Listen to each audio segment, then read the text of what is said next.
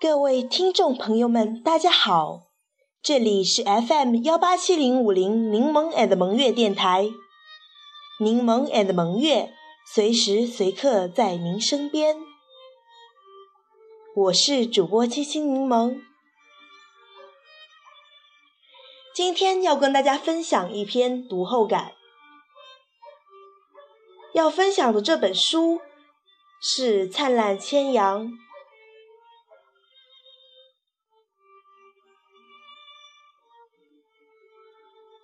有时，即使绝望，还需忍耐。读《灿烂千阳》有感，长长寒假所剩无几，再长也短，匆匆阅读。闻此书为难得好书，只晚再也无力阅读，只得细细品赏之，未看完。却已应之一二，一连几天阴雨绵绵，无灿烂之意，无牵羊之景，指望内容积极一丝，结局美好一许，可惜大失所望，令人绝望以致窒息，却无奈而忍耐。几日前，读了同样是卡勒德·胡塞尼之作的《追风筝的人》，多数人认为这两部作品是相同的，只是在写作手法上，《灿烂千阳》更胜前作。其实不然，依我个人的理解，这两部书在本质上就有极大的区别。一《灿烂千阳》写的是在阿富汗妇女身上发生的事，而不是单单空泛的指个人的故事。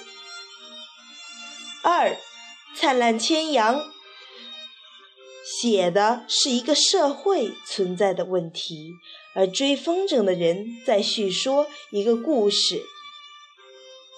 这个社会的问题十分尖锐。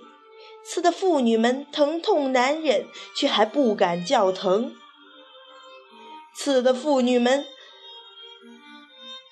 绝望麻木，却还需忍耐。故事可以很精彩、很动人，社会只能是真实、真实的残忍。而不幸的是，在我心目中。灿烂千阳永远是社会写照。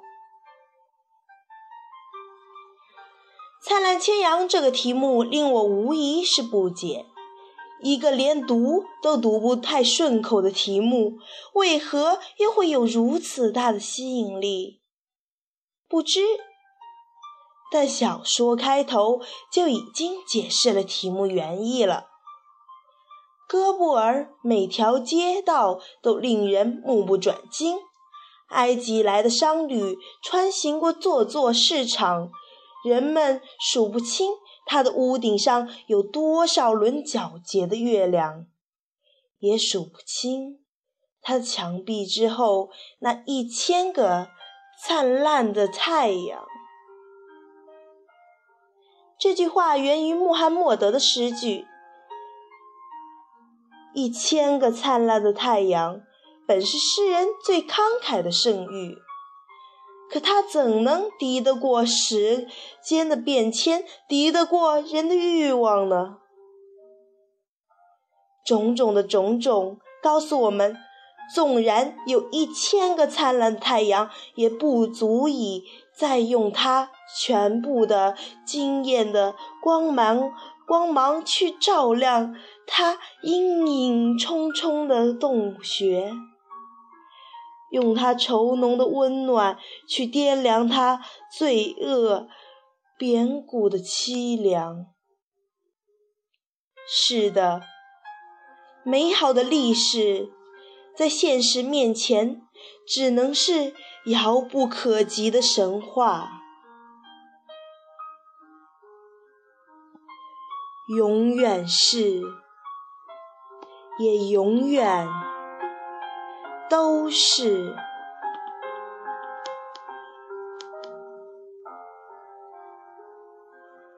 令我难忘的，永远是绝望与忍耐。为何女人一辈子只用学会一样东西呢？而且，这样东西叫忍，忍到一定程度就是绝望。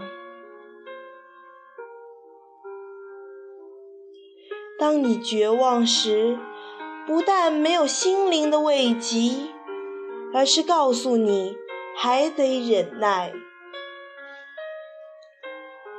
忍耐到最后的尽头，自生又自灭。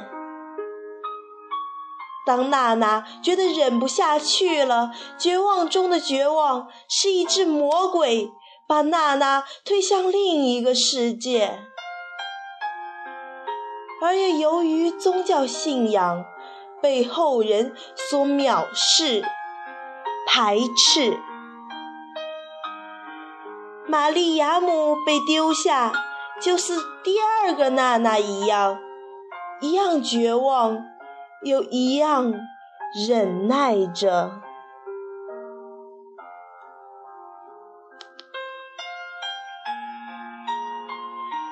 忍耐与绝望交织的生活，消磨了阿富汗的妇女们，消磨着他们的心灵。但是，并不代表他们没有洞察能力，而是更加敏感，有时可以说是敏感的过分，神经过敏。他们多疑、多虑、消极。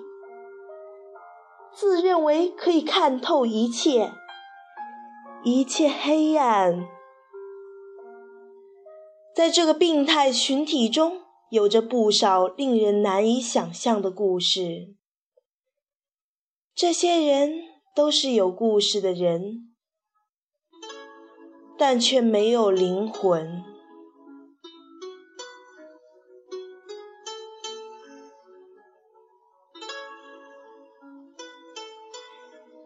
有时，即使绝望，还需忍耐。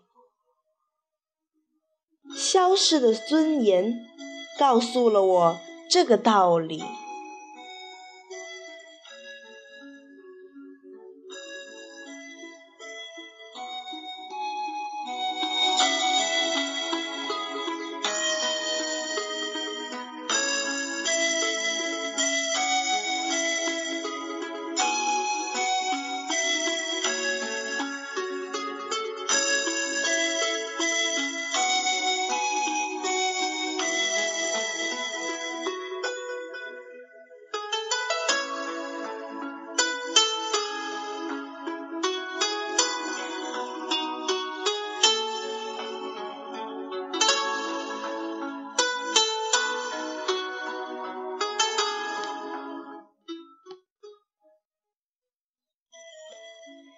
位听众朋友们，这里是 FM 幺八七零五零柠檬 and 萌月电台，柠檬 and 萌月，随时随刻在身边。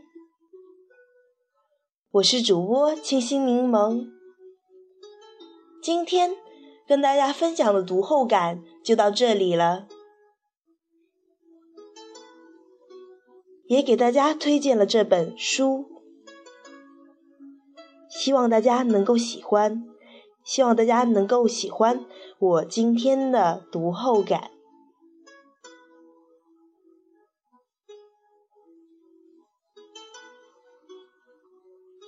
好了，这里是 FM 幺八七零五零，我是清新柠檬，再见。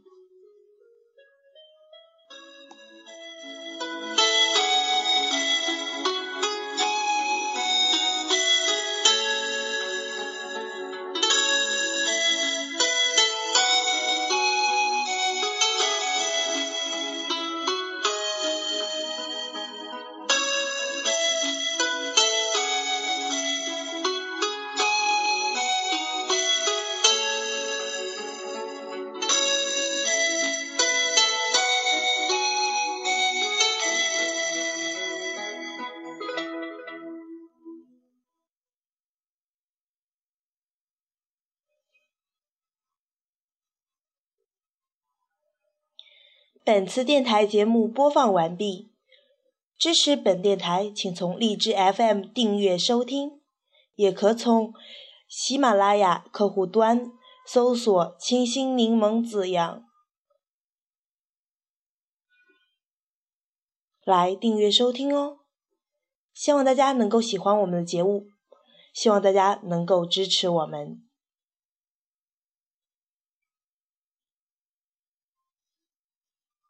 再见。